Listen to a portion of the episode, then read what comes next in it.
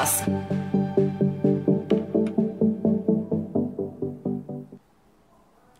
Hoje é o último episódio da série Tenha Voz e vamos falar sobre o tráfico humano. Também chamado de tráfico de pessoas, é uma das atividades ilegais que mais se expandiu no século 21. A prática chama a atenção mundial por desrespeitar diretamente os direitos humanos. É, e a partir de agora, nós vamos falar especificamente sobre o tráfico de mulheres com a psicóloga e presidente da Austrália Goiás, Beth Fernandes. Beth Fernandes, boa tarde, Beth. Seja bem-vinda ao Tom Maior. É, boa tarde, eu que agradeço de falar um tema que é um, uma pauta que eu abracei por muitos anos. Beth, então para a gente já começar uh, falando sobre isso, o que, que a gente pode considerar tráfico? Porque a gente sabe que tem também o sequestro ali da pessoa, mas o que, que é considerado tráfico de mulher?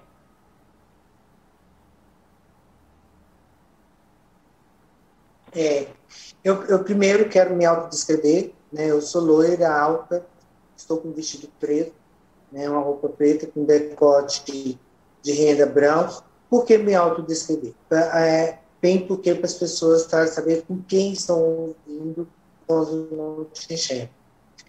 É, o tráfico de pessoas, principalmente mulheres, ele, muitas vezes não foi discutido e não é discutido pelo simples fato de os corpos dessas mulheres serem vistos como algo, como um produto para satisfação do outro. Né? O tráfico ele acontece muitas das vezes dentro de um sigilo que é a construção de recuperação dessas pessoas para um serviço de trabalho, principalmente sexual. É, eu comecei o trabalho de tráfico de política, né? porque eu comecei trabalhando migrações sexuais. Porque algumas populações, principalmente algumas populações mais vulneráveis ou em situação de vulnerabilidade, são submetidas ao tráfico de pessoas. Né? Quando você pede a mim que conceitue o tráfico de pessoas, Obviamente, eu poderia debruçar sobre uma série de questões que é, é capturar, é fazer com que essas pessoas sejam refém para onde é a questão do eixo do trabalho sexual, né, que é a exploração sexual, principalmente de mulheres. Mulheres e população travesti transexuais. Bem, aqui nós estamos falando de mulheres, né? E por que traçar esse caminho, traçar o caminho das migrações sexuais? Porque muitas das vezes a gente não discute o que está é, é, subjetivamente ligado ao tráfico que são as vulnerabilidades, as condições vulneráveis das mulheres. Obviamente, a maioria das mulheres são vistas como um bem um produto. Isso, a gente for assistir historicamente o, o nosso país, né, a colonização, quando muitas vezes o professor de história coloca aquela figura de um navio, e erroneamente ele fala de um navio negreiro que eu acho absurdo, né? que era a escravidão das pessoas negras. E hoje nós temos que a maioria das mulheres são pardas e negras traficadas para o trabalho sexual, né? principalmente, é, a gente leva e remete àquela imagem da história. Né? Como que essas mulheres eram capturadas em seus países, em seus continentes eram trazidas para o Brasil.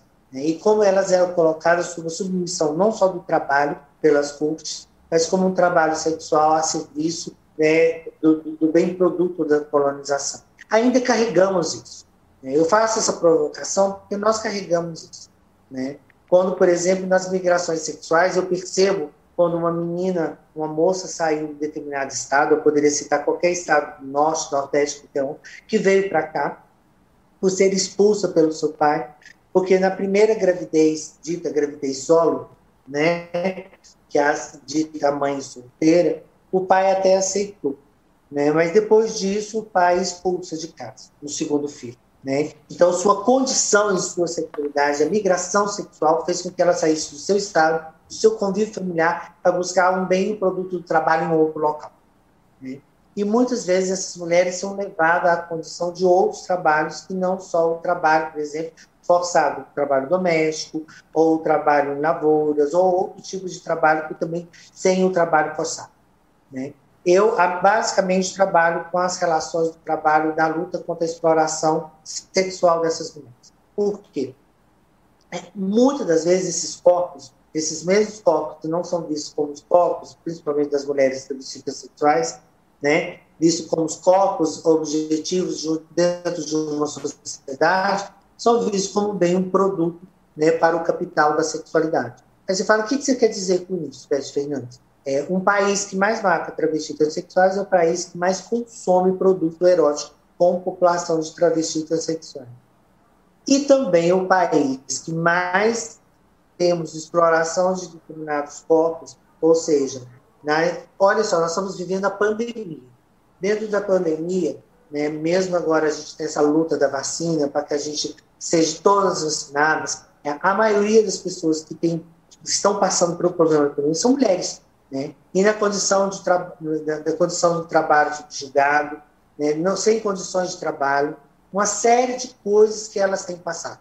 Né? E as mulheres, principalmente mulheres pardas e negras, acabam sendo as que mais sofrem com a exploração dos seus corpos. Né? Isso porque, colonialmente, o nosso país, há anos, vem falando que esses corpos né? São os copos levados a prazer, são os copos de produto dessas mulheres são quentes, etc, etc. Então, eu poderia ficar horas discutindo sobre é, o estereótipo ligado aos copos das mulheres brasileiras. Né? A gente vê isso, por exemplo, quando a gente chega em algum país da Europa, quando algum, alguém fala, ah, ela é brasileira.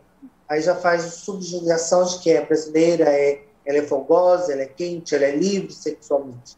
Nós somos livres sexualmente. Né? Então, falar dessa situação, principalmente na pandemia, né, porque nós mudamos a, a forma do tráfico hoje. Hoje não é só aquele, a, aquele iniciador que leva uma pessoa para ir fazer um trabalho em outro país. Tem outras formas de iniciamento, principalmente porque hoje a prostituição e a exploração sexual também está aqui. Olha só, dentro da internet. Nós estamos hoje aqui conversando, né? Nós temos pouco minuto, eu estou falando rápido né, sobre um tema que eu ah, basicamente me apresentei, que é um tema que eu abraço. Né? É, é um tema que vem há anos eu discutindo, principalmente por questões que é um tema esquecido que foi colocado como lenda urbana. É, existe tráfico, mas a gente não sabe como existe. É, eu fui convidado em 2007 é, pela, pela a Globo, a novela, não conheci ninguém, na novela Salve Jorge, para a gente discutir no final da novela aquele emblema que era o Disque Sal, de denúncias para fazer. É. Hoje, quando a gente pensa políticas públicas, né, e nós temos o Disque 100, o Disque Denúncia, uma série de Disque Denúncia para que a gente possa fazer, né, por que nós não temos acesso, ou seja, as pessoas que estão aí não têm acesso a essa discussão para que a gente possa colocar à população em geral que o tráfico existe, que não é uma lei, né, que ela está aí. Naquela época, em 2007, na novela Salvador, houve um aumento de mais de 5 mil por cento de denúncia das pessoas que eram traficadas, das formas que eram traficadas. A partir dali, até hoje, se a gente debruçasse sobre a metodologia, novos equipamentos para que a gente fizesse proteção a essas pessoas, hoje nós teríamos casos. Né? Nós temos ONGs, uma série de trabalhos de alguns ativistas que recebem, fazem resgate dessas mulheres em outros países. Né? Mas aí a gente precisa fazer com que a política pública também ela, ela se debruce para que continue o trabalho dessa população, né? Porque uma vez a pessoa foi vítima, ela acaba sendo vítima várias vezes, não só. Porque acontece muitas vezes quando a gente vai discutir a violência doméstica. É, quando a gente está discutindo a violência doméstica, e aí, muitas vezes, a segurança pública coloca isso para a gente. Essa mulher já sofreu violência, essa mulher já aconteceu isso com ela, e ela está de novo aqui. Para mim é oportuno quando você me dá isso, por isso eu estou falando rápido e falando muito, porque é oportuno para que a gente desmistifique a ideia de que tráfico de pessoa é uma lenda, que não pois existe, é. existe e há muitos anos. E, e as mulheres principalmente são as maiores vítimas. Pegando esse gancho seu, Beth, é, que você está explicando aí sobre como é, a gente pode fazer denúncias, né, e também participar desse movimento. Então, a melhor solução para reduzir esses números seria também conscientizar a população do que é o tráfico, de como que ela pode é, fazer essa denúncia. Seria basicamente isso? Sim. O, olha só, é, é, pense comigo, como é que a gente faz é, um processo, né? É, por, por, exemplo, vou dar um exemplo aqui da violência doméstica. É, quando a gente está discutindo a Lei Maria da Penha dentro da escola, da educação, a gente consegue reduzir a violência doméstica. Né? O exemplo que eu dei daquele professor de história, onde ele vai mostrar aquela foto, onde as raízes africanas, pessoas foram praticamente violentadas e trazidas à força para um outro continente para servir como escravos, né? E aí, erroneamente, alguns erros. Não, ali foram escravidão. Essas pessoas foram traficadas. Ali, por exemplo, quando eu estou colocando isso, um professor de história ele pode traçar o caminho, discutir dentro da sala de aula o tema tráfico de pessoas. Porque numa foto daquela ele pode falar, essas pessoas foram traficadas. Esse senhor que está aqui algemado, ele foi traficado para servir como obra de, mão de obra de trabalho escravo. Que é o que a gente muitas vezes vê hoje, reportagem, que é o trabalho de pessoas magníficas que nós temos no trabalho, que estão recorrendo e vendo pessoas que estão trabalhando escravos na lavoura em outros locais. Né? Então, um professor de história, ele informa. Um professor ali em sala de aula, ele conscientiza então, a comunicação e a educação é o principal papel para que a gente possa fazer nova educação e equidade das pessoas, onde elas possam ter igualdade de direitos. Né? E desmistificar a ideia de que negro tem que ser isso, é, LGBT tem que ser aquilo, mulher de gênero, política de gênero tem que sofrer mais e servir ao homem. A, a educação tem um papel importantíssimo. Eu dei um pequeno exemplo da história onde o professor pega uma imagem daquela de um navio, onde ele pode falar assim, epa, aqui eu posso dar aula de tráfico de pessoas, aqui eu posso, no mínimo, pontuar a um aluno o que é tráfico de pessoas. E que isso ocorre de uma forma subjetiva hoje. A coisa não ocorre, por exemplo, como ocorria é, uma pessoa algemada atravessando o mar. Não. O, o aliciamento das pessoas são através do seu sonho da sua condição, seja da sua indumentária corporal, a, a, a, essa pessoa ter um corpo que ela deseja, ela é levada para lá, ou uma mulher, muitas vezes. É, recentemente, nós fizemos uma pesquisa dentro da Astral, a instituição trabalha com mulheres profissionais de sexo, né? o direito da profissão. Então, o direito das mulheres ser profissional de sexo. Muitas vezes a gente percebe que a culpabilização das mulheres por elas serem profissional sexo, por isso elas são traficadas. Já escutei, escutei de autoridades, juízes e outras pessoas falarem, ah, mas ela, o direito do trabalho sexual é uma coisa, agora ela ser explorada contra o trabalho sexual é outra, é outra condição da pessoa. Então, o melhor caminho, quando você me pergunta, é a educação, sabe? É, é, é, é a sala de aula. É, e se a gente conseguir fazer isso, para mim é oportuno e gratificante estar com você aqui agora, trazendo esse tema. É importantíssimo para mim. Principalmente é. que hoje eu estou na presidência do Conselho Municipal da Mulher e discutir com as mulheres. Pense as mulheres hoje, o que está acontecendo com elas na pandemia. Beth, quando é a gente. Triplicada a hora de trabalho dela. A hora de trabalho de uma mulher na pandemia é triplicado. Ela está na rua trabalhando, né? Ela está vendendo ali a laranjinha, ela está tá na rua vendendo marmita, ela chega em casa, ela tem que lavar a casa, ela tem que cuidar dos filhos, tem que cuidar do marido. É triplicada a jornada de trabalho dela. É, essa pessoa está muito mais sujeita dentro da condição de vulnerabilidade dela, por ser mulher, por ter a condição de ser mulher dentro de uma sociedade. E aí nós temos que provocar os homens. Uma sociedade extremamente machista que privilegia condições masculinizantes. Né? E aí a nossa sociedade machista não é por ter mais homens ou ter mais mulheres, é por predominar o machismo todo. Então, homens sempre de pernas abertas, homens têm privilégio, homens têm isso. E a partir disso, as mulheres são vistas como um produto de comércio. Né? A gente vê isso quando uma pessoa vai, vai quer fazer um comercial de um desodorante põe uma mulher nua. Né? Então, aquele corpo como uma forma de produto. Né? Isso fica acentuado. É, eu sei que teria inúmeras perguntas, eu tenho pouco tempo, eu gostaria de ficar horas aqui discutindo sobre um tema que eu abraço realmente, que é um tema de muitos anos que eu estou discutindo, mas hoje a gente tem, é, para mim, importante também estar com você nessa data. É, e antes da gente hoje encerrar, Beth, eu queria te fazer mais uma perguntinha, só para você esclarecer para quem está nos acompanhando aqui no Tom Maior. A gente assistiu uma época atrás sobre aquela novela América, né, que mostrava meninas que saía do Brasil, ia para o exterior. Mas o tráfico de mulheres, ele acontece dentro do Brasil também, né? Igual você citou aí na sua primeira fala, de sair de um estado para outro. Então, não é só aquela coisa internacional, né? Nós, brasileiros, também estamos fazendo isso com as nossas mulheres, né? Sim, é porque as pessoas quando pensam tráfico, pensam diretamente no tráfico internacional. Saída que foi do Brasil, foi para a Europa, foi para a Espanha, Itália, ou se outros países. Não, nós temos aqui, né? A, é, a, vulnerabilidade das mulheres, por exemplo, quando eu dei o exemplo de uma mulher é, pelo simples fato da sua sexualidade, ou seja, ela teve o segundo filho solo, que é dito vulgarmente é mãe solteira, né? Solteira não foi, porque ela teve um companheiro para fazer mas dito, dito vulgarmente que ela é mãe solteira, ela é expulsa de casa, né? E é expulsa com seus filhos, e é expulsa do seio familiar. E ela, é, como que vai ser, a, é, ela vai ser retirada de sua comunidade, do seu lugar onde ela do seu estado, jogada para outra comunidade, né?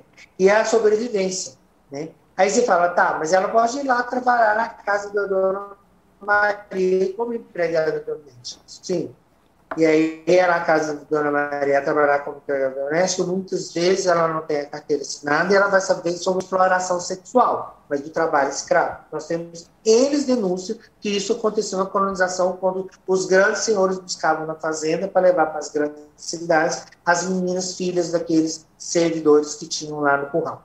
Né? Então, ó, ó, olha só, é, o tráfico ele não é só internacional. Então, nós temos o tráfico interno no Brasil, que é muito maior, extremamente maior. E muito maior com as mulheres pardas e negras, porque aí não só por uma questão de dar vulnerabilidade dessas mulheres, mas uma questão subjacente onde as relações dos corpos. Muitas vezes a gente escuta de homens, a fulana é de tal estado, eu poderia citar aqui, seria até xenofóbico da minha parte, de tal estado, então ela é mais quente. A, a, a mulher de tal lugar ela é muito melhor nós tivemos uma fama por muitos anos, mulheres goianas. E a música sertaneja, muitas vezes, colocou que nós, mulheres goianas, eram folgadas, quentes, fáceis, etc. Né? Então, assim, quando me viam discutindo sobre a música sertaneja, não é pela, pela cultura da música sertaneja que eu gosto, né? mas é a, a, música sertaneja que traz o emblema sobre a mulher, que facilita até ela ser subjugada ao trabalho e à exploração sexual. É totalmente diferente. Sabe? Então, nós não somos um veículo de serviço para o corpo nosso ao serviço do bem produto do homem. É, eu quero é, finalizar agradecendo, porque eu, eu, a gente tem uma outra oportunidade para me falar com mais calma, mais tempo sobre o tema, mas hoje é 21 de setembro, dia da árvore, né? e para mim é importantíssimo. E hoje também é o dia 21, o dia de uma luta de pessoas com, com deficiência. Né? Então, é, a gente está num dia essencialmente maravilhoso e num mês que nós estamos sobre a prevenção ao suicídio, né, que é o mês de setembro. Então, muito obrigada de ser dia 21, essa data que nós estamos conversando, no mês de setembro, que é a luta contra a, a, a, que a gente tem sobre a prevenção ao suicídio, né, porque é o mês amarelo, setembro amarelo, e nossas mulheres na pandemia estão sofrendo muito mais com angústia e problemas da saúde mental. E nisso, nesse tema, influencia muito Imagina uma mulher que não tem o seu arroz para pôr dentro de casa, correndo e tem seus filhos, e sai uh, estereotipamente sendo julgada de que tem um único bem produto de trabalho o seu corpo, ela acaba sendo submetida ao trabalho sexual. E, e isso ela vem a, a, ser traficada com muito mais facilidade que o homem, que é o Sim. produto do trabalho escravo. Nós estamos é. conversando então, assim, com a psicóloga. Hoje com vocês nesse setembro amarelo, 21 de setembro. Eu só tenho a agradecer a importância da gente estar discutindo esse tema do tráfico um, um, um dias essencialmente, no mês essencialmente importante para que a gente faça essa luta é, crescer mais entre nós goianos, que é a luta do tráfico de pessoas, num momento tão oportuno que é o momento da pandemia, que a gente tem que lutar contra as angústias que nós estamos vivendo, que é, é esse momento. Com certeza, Beth. A gente agradece muito aí a sua participação. Nós conversamos com a psicóloga, presidente da Austrália Goiás, Beth Fernandes. Nós falamos sobre o tema tráfico de mulheres. Beth, muito obrigada por tirar um tempinho do seu dia para conversar conosco, esclarecer um pouco mais desse assunto e trazer informações. O espaço está sempre aberto. Eu que agradeço e, quero, e ponho à disposição para a gente discutir melhor o tema, não tão corrido em 10 minutos, 15 minutos. Muito obrigado.